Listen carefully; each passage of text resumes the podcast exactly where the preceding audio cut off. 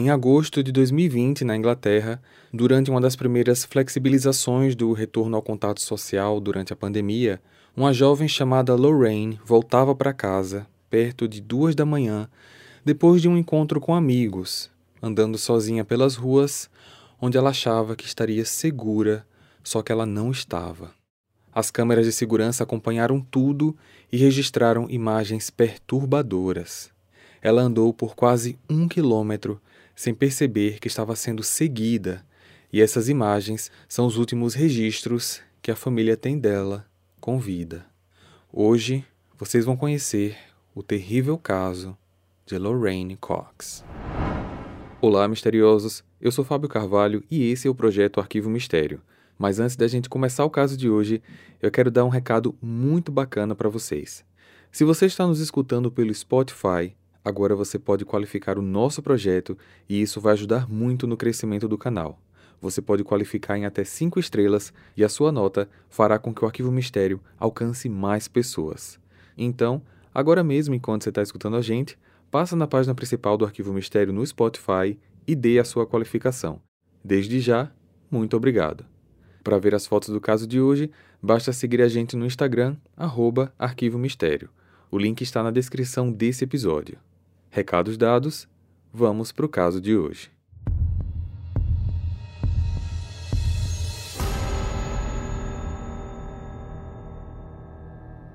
Lorraine Cox nasceu em 88 em Exeter, Devon, no Reino Unido.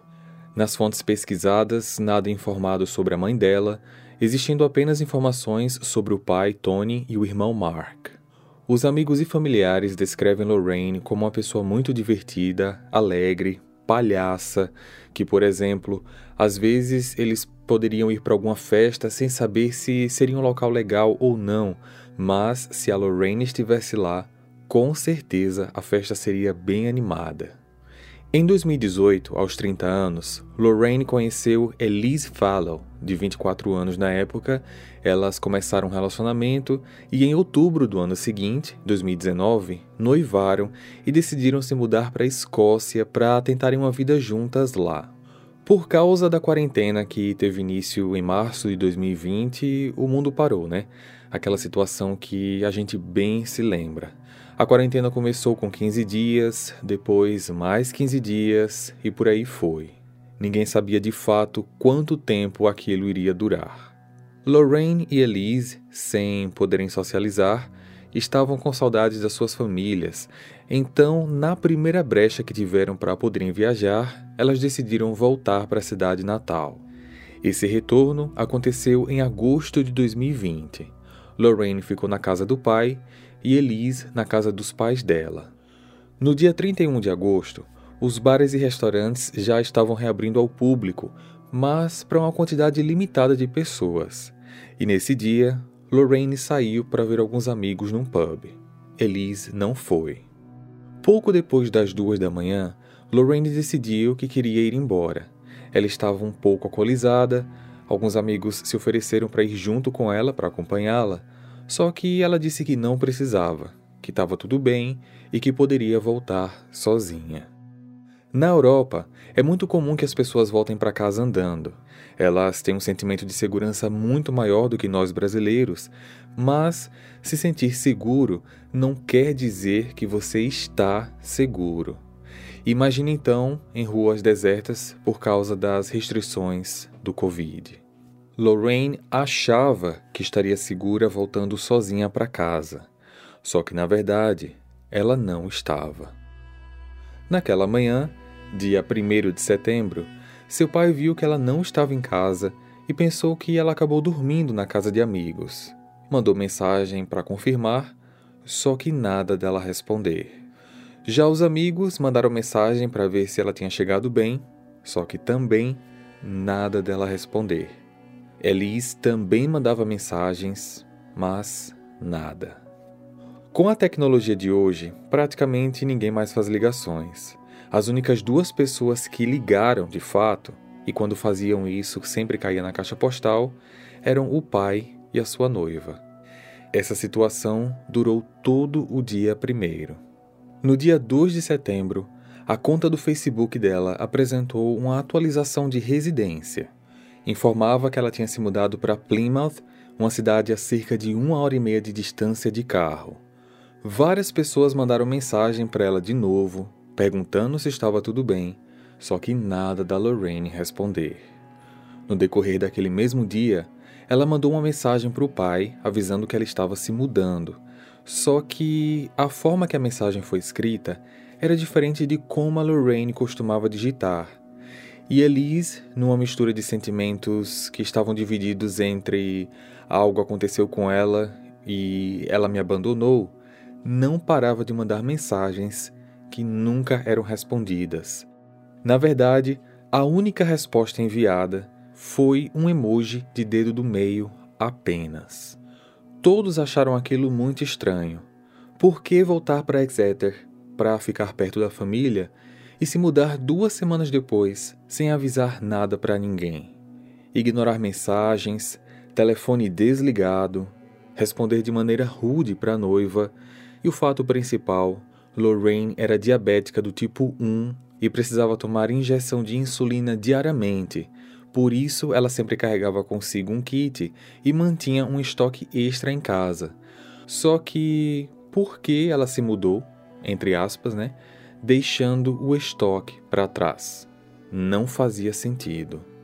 Assim, ainda no dia 2 de setembro, seu pai foi na polícia e Lorraine, aos 32 anos, foi reportada como desaparecida.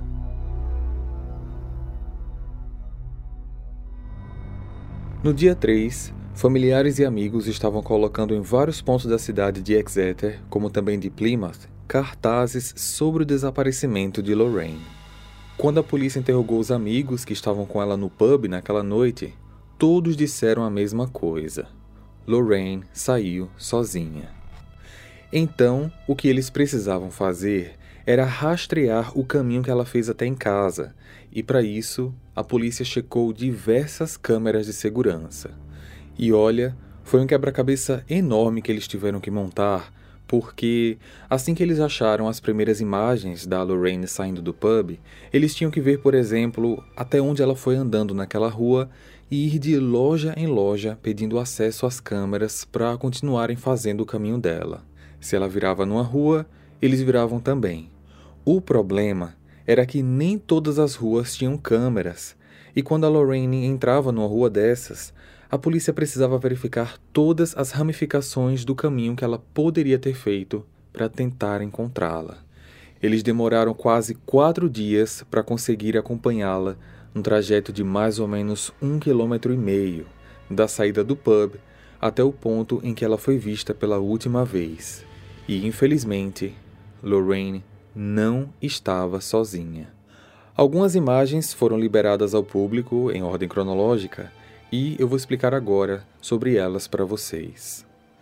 Na primeira gravação, Lorraine está na frente de uma loja onde ela ficou abaixada por cerca de 20 segundos amarrando seus sapatos, e nesse exato momento, um rapaz que estava numa outra esquina, a vários metros de distância, caminhava em sua direção. A partir daí, ele passou a fazer exatamente o mesmo caminho que ela, só que mantendo sempre distância. Durante todo o percurso, o rapaz anda com o capuz da jaqueta cobrindo a sua cabeça. Numa outra imagem, é possível ver com mais clareza que Lorraine está com a jaqueta de frio e que, infelizmente, em momento nenhum ela olha para trás. Essa é uma das poucas câmeras que consegue registrar tanto o rosto dela como o rosto do suspeito com mais nitidez. Na próxima rua, é possível ver ela andando na calçada à direita. Dá para ver melhor que ela está carregando uma mochila pelas duas alças. Essa informação é importante, vocês vão saber já já por quê. E também dá para ver duas outras pessoas um pouco mais distante, ao fundo do lado esquerdo da rua, caminhando em direção oposta. E enquanto isso, o rapaz encapuzado continua seguindo Lorraine. E é a partir daqui tudo começa a ficar muito mais estranho. Esse suspeito chega mais próximo da Lorraine, parece que ele fala algo com ela, porque ela começa a se afastar andando de costas, mas de frente para ele, como se tivesse se saindo, negando alguma informação, tipo eu não sei, não tenho, não posso, não dá para ouvir, mas dá para ver que a Lorraine vai se distanciando. Ela se afasta, só que para no meio da rua. O rapaz vai de novo em sua direção e ainda nas imagens dessa mesma câmera dá para ver que eles atravessam a rua e a partir do momento que chegam na outra calçada, eles passam a caminhar juntos. Nisso começam as imagens bizarras. Lorraine agora já está com parte da sua jaqueta abaixada, deixando os ombros à mostra. O rapaz já está com o capuz da sua jaqueta baixado e anda ao lado esquerdo dela, assegurando como se estivesse a empurrando discretamente. Ela também já tinha retirado do seu corpo uma das alças da sua mochila. O caminho que eles fizeram até esse momento não tinha câmeras, então não dá para saber o motivo dela estar assim agora. E misteriosos, é assustador ver que não tem ninguém ao redor. Está tudo completamente vazio. Se o rapaz estivesse com uma faca ali atrás dela, por exemplo, ela não conseguiria nem ao menos fazer uma troca de olhar com alguém que estivesse passando por ela para pelo menos tentar pedir ajuda. Ao chegarem numa passagem pequena entre lojas, já não era mais qualquer rua principal, algo bem bizarro acontece. Os dois param Parece que o suspeito faz um contato físico mais íntimo na Lorraine. Dá para ver que ela abre um pouco as pernas. É uma imagem muito estranha de se ver. Não dá para entender ao certo, mas a polícia acha que o suspeito está com uma faca numa das mãos enquanto a toca com a outra. Eles ficam ali por alguns segundos e vão embora. E essa é a parte que mais causa arrepio por ser a última imagem que se tem da Lorraine com vida. Agora, a polícia tinha imagens, tinha um suspeito, mas não faziam ideia quem ele era nem onde a Lorraine estava. E na terça-feira, dia 8, uma notícia muito triste chegou para a família Cox. Partes da Lorraine foram encontradas em seis sacos de lixo num corredor aos fundos de uma lanchonete de kebab. Eram dois braços e duas pernas. Ao analisarem as câmeras de segurança daquela área do lixo, um rapaz que se parecia muito com o suspeito das primeiras imagens foi visto entrando por uma das portas daquele corredor. Quando a polícia perguntou ao proprietário da lanchonete se ele conhecia o rapaz, ele disse que sim. Seu nome, Christopher Mayer que morava no apartamento acima da lanchonete. O rapaz foi preso em casa naquele mesmo dia, 8 de setembro, e de cara a polícia já se depara com uma mentira. Apesar dele se apresentar a todos como Christopher Mayer, seu nome verdadeiro era Azam Mangori, um iraquiano que vivia ilegal no Reino Unido. Hey, você se interessa por crimes reais, serial killers, coisas macabras e tem um senso de humor um tanto quanto sórdido? Se sim, você não está sozinho. Se você precisa de um lugar recheado de pessoas como você, venha conhecer o podcast Pátria Amada Criminal. Todas as semanas tentamos entender o pior da humanidade. Nesse processo a gente ri, chora, fica brava, fofoca, porque afinal de contas é assim que a gente fala quando está entre amigos. Suas novas melhores amigas trevosas estão aqui no Pátria Amada Criminal. Nem no dia que foi preso, nem pelos dias seguintes, Azan chegou a dizer algo que ajudasse nas investigações. Ele só falava que era gay, que a prisão dele era um engano e que queria um advogado. Só que ele nem imaginava todas as provas que a polícia já tinha, muito menos as que eles ainda iriam encontrar contra ele. Primeiro, dias depois do desaparecimento, ele foi visto na loja de materiais comprando produtos de limpeza e sacos de lixo. Olhando mais câmeras de segurança ao redor de onde ele morava, Azan foi visto na tarde do dia 6 saindo com uma mochila enorme de esportes. Ele pegou um táxi em direção a uma área de mata em Timpty Hill, a quase 10 quilômetros de distância, onde a polícia acabou averiguando e encontrando embaixo de uma pilha de troncos o que faltava da Lorraine.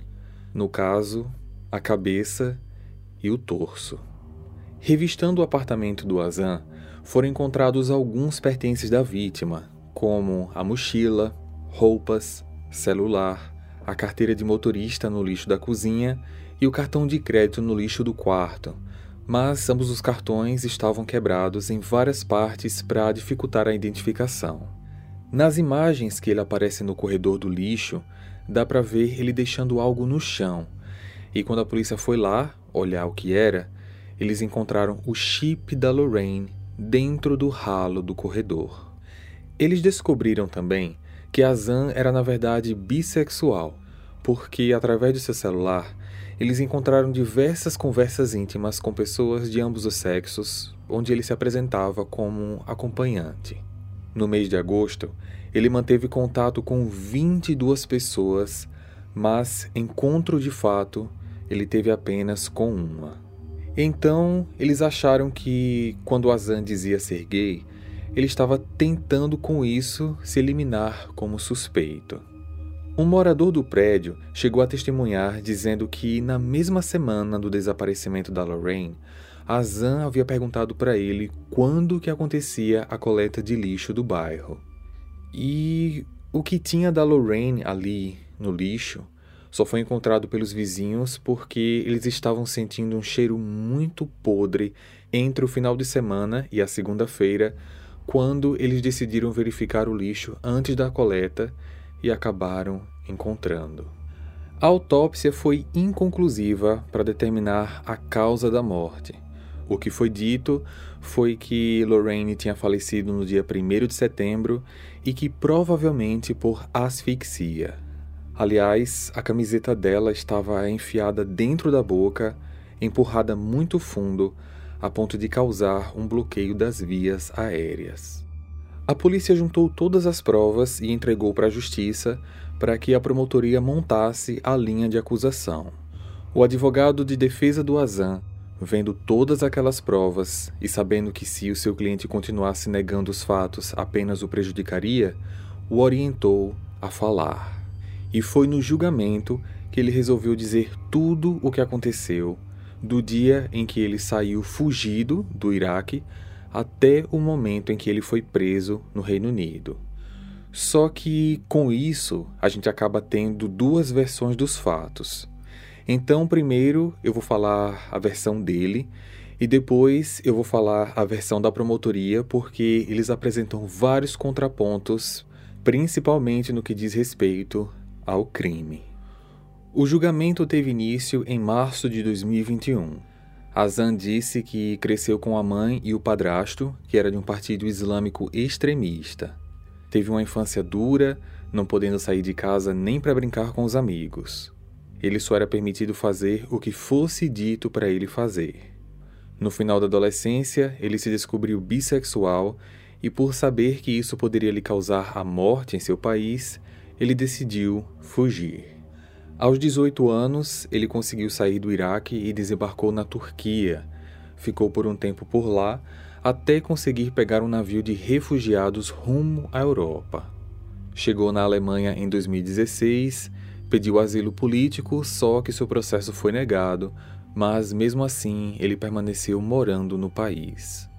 Em 2018, ele e um outro amigo conseguiram entrar no Reino Unido através de um caminhão que desembarcou em Birmingham.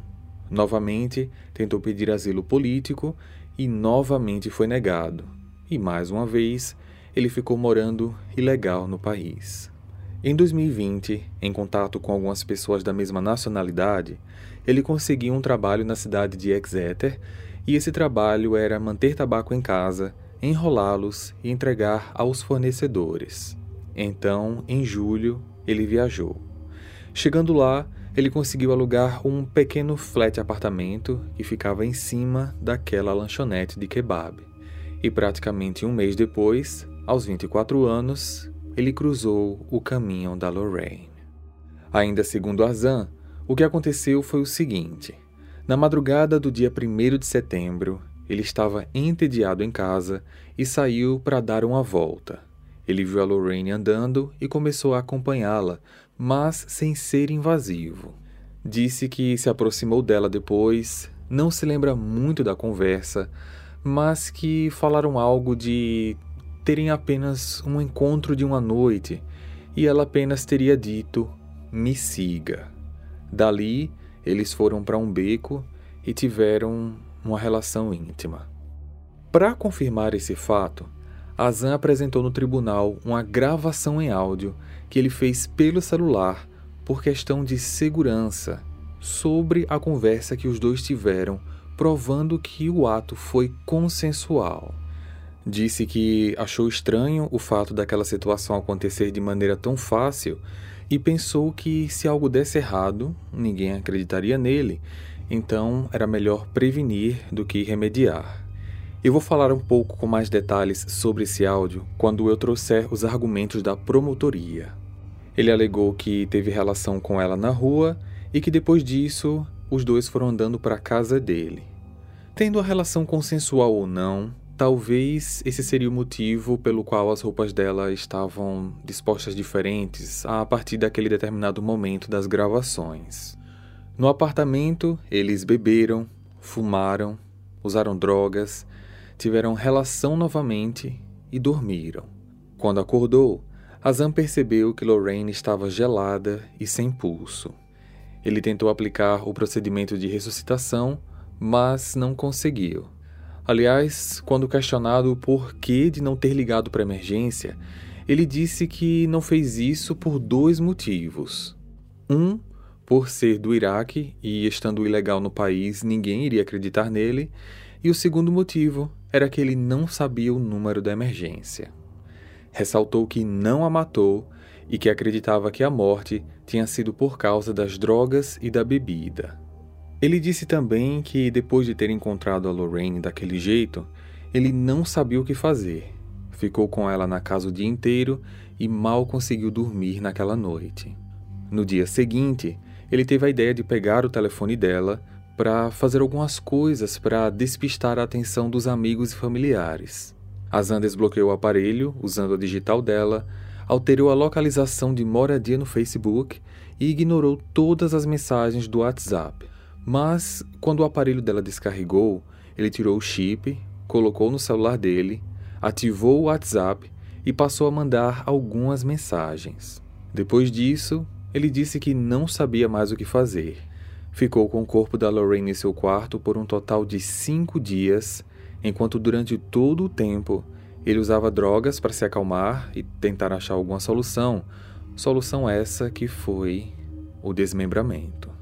Disse que enquanto fazia aquilo, ele viu criaturas estranhas, como larvas e insetos, saindo da boca dela, e que por isso, para parar com aquilo, ele colocou a camiseta dela dentro da sua boca para parar.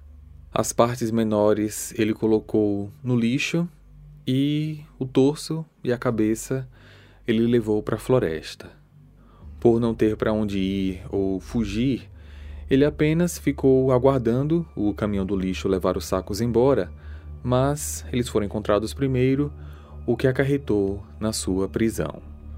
Quando foi a vez da promotoria falar, ela trouxe uma enxurrada de contra-argumentos. Azan tinha várias e várias inconsistências em sua versão. Para começar, eles acreditavam que a execução foi algo planejado Azan precisava apenas encontrar uma vítima. Para isso, eles argumentaram que no celular do Azan foi encontrado um histórico de vários plays em diversos vídeos sobre amputação, esquartejamento, além de uma pesquisa no Google de como cavar uma sepultura com as mãos. Sobre a gravação em áudio da conversa, a polícia achou aquilo muito estranho. Se era consensual, por que gravar? Será que ele sabia que ela estava alcoolizada e quis se prevenir, se prevenir entre aspas, né? Ou ele já estava acostumado a fazer esse tipo de abordagem e para se prevenir de futuras acusações, ele fez isso. Até hoje, nem a gravação, nem ao menos a transcrição do conteúdo foram divulgados. Contudo, juntando as imagens das câmeras com a possibilidade dela estar alcoolizada, a gravação pode ser considerada como se Lorraine estivesse vulnerável e que foi delicadamente coagida. Nos cinco dias que o corpo da Lorraine ficou na casa do Arzan, ele vendeu um teclado online e o comprador foi na casa dele. Essa pessoa não chegou a ir no quarto, mas ele afirmou no julgamento que Azan estava calmo, gentil e que não tinha nada de estranho com ele, contradizendo a preocupação diária que ele alegou ter durante toda aquela semana.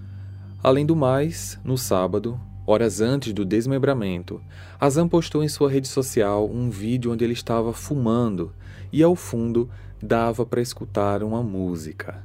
Chop Suey, da banda de rock System of a Down, que contém trechos como Pegue um pincel e coloque um pouco de maquiagem, esconda cicatrizes para disfarçar o abalo e Eu choro quando os anjos merecem morrer. A autópsia da Lorraine não encontrou nenhuma droga em seu organismo, e em relação ao álcool, o que pôde ser encontrado foram vestígios da própria bebida que ela tomou durante a noite do pub. O médico também explicou que não era possível que ela tivesse morrido por nenhuma decorrência de problemas de saúde, como a diabetes, já que ela estava com seus níveis de insulina controlados. Acrescentou que não foi uma morte súbita e que a causa mais provável tenha sido mesmo a asfixia. Foram encontrados também DNA do Azan dentro da Lorraine, mas inconclusivo se aquelas eram amostras do dia do falecimento ou de depois. Contudo, a promotoria deixou no ar a dúvida se realmente durante os cinco dias Azan não teria feito nada enquanto o corpo da Lorraine estava em seu quarto. Depois de cinco dias de julgamento, demorou apenas cinco horas para que os jurados chegassem ao veredito.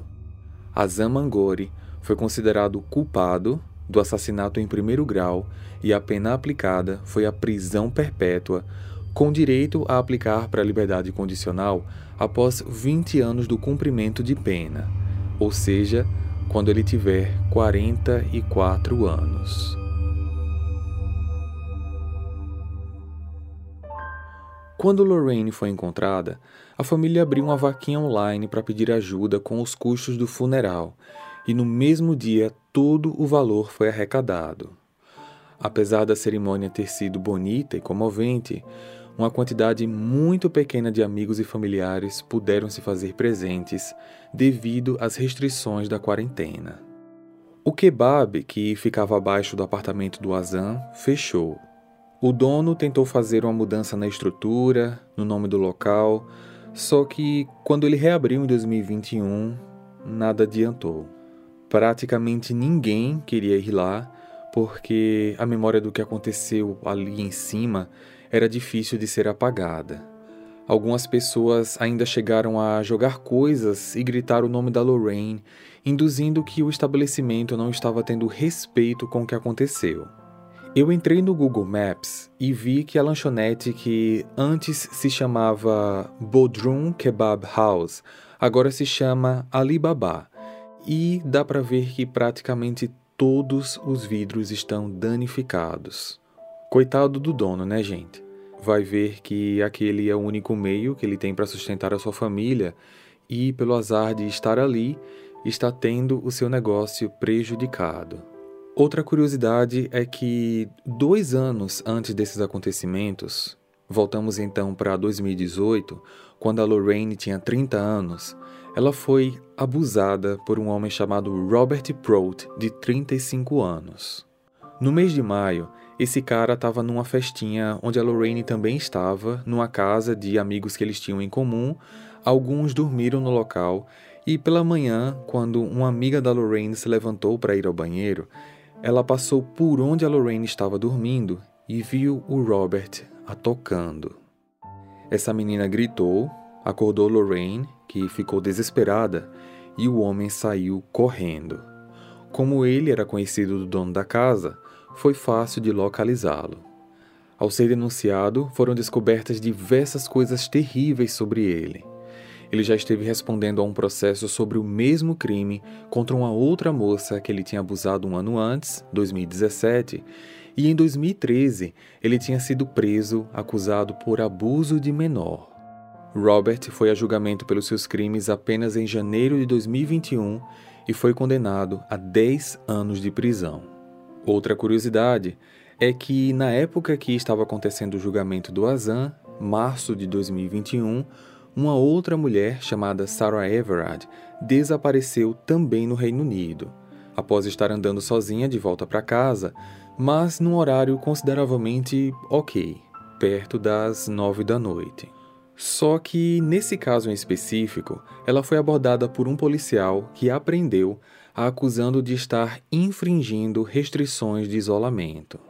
Depois dessa prisão, Sarah só foi encontrada dias depois, carbonizada, dentro de um saco de entulhos de construção que estava dentro de uma geladeira abandonada, numa área florestal.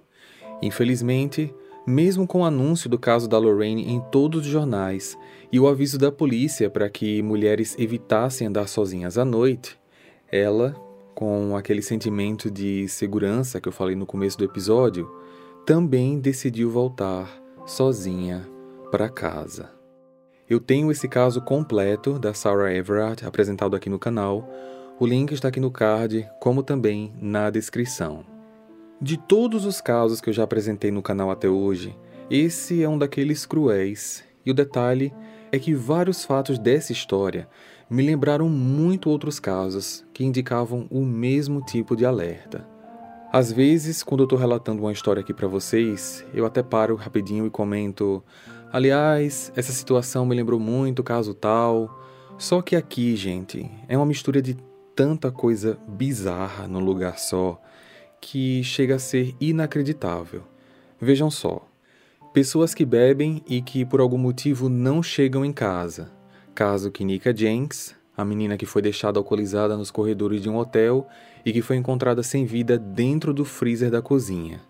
Tem o caso também do Corey McKeague, que foi um rapaz que também voltava sozinho para casa. Na verdade, ele estava voltando em direção ao seu carro, mas ele estava bem alcoolizado e simplesmente desapareceu. Vítimas que foram jogadas no lixo. Sidney Luff, uma garota também lésbica, mas que conheceu uma garota no Tinder e, ao chegar no local, ela caiu numa emboscada. Outro caso é o da Catherine Campbell, uma policial militar que conheceu um rapaz numa balada, mas depois de ter sido declarada desaparecida, ela foi encontrada dentro de uma lata de lixo. Câmeras de segurança flagrando o suspeito perseguindo a vítima. Caso Morgan Huxley, um rapaz que foi perseguido por um desconhecido que tinha uma obsessão secreta por ele. Tem outro caso também da Sasha Sansudin, que dentro das dependências do próprio prédio foi perseguida pelo segurança do condomínio. Aliás, nesses dois casos, as duas vítimas foram encontradas sem vida em suas próprias camas. Todas essas referências aconteceram em casos distintos, mas eu acho que vocês perceberam que, infelizmente, todas essas situações aconteceram unificadas aqui com a Lorraine. Lorraine estava na flor da idade, conheceu uma garota especial, tinha esperanças de um futuro feliz e com certeza não merecia ter a vida acabada dessa maneira.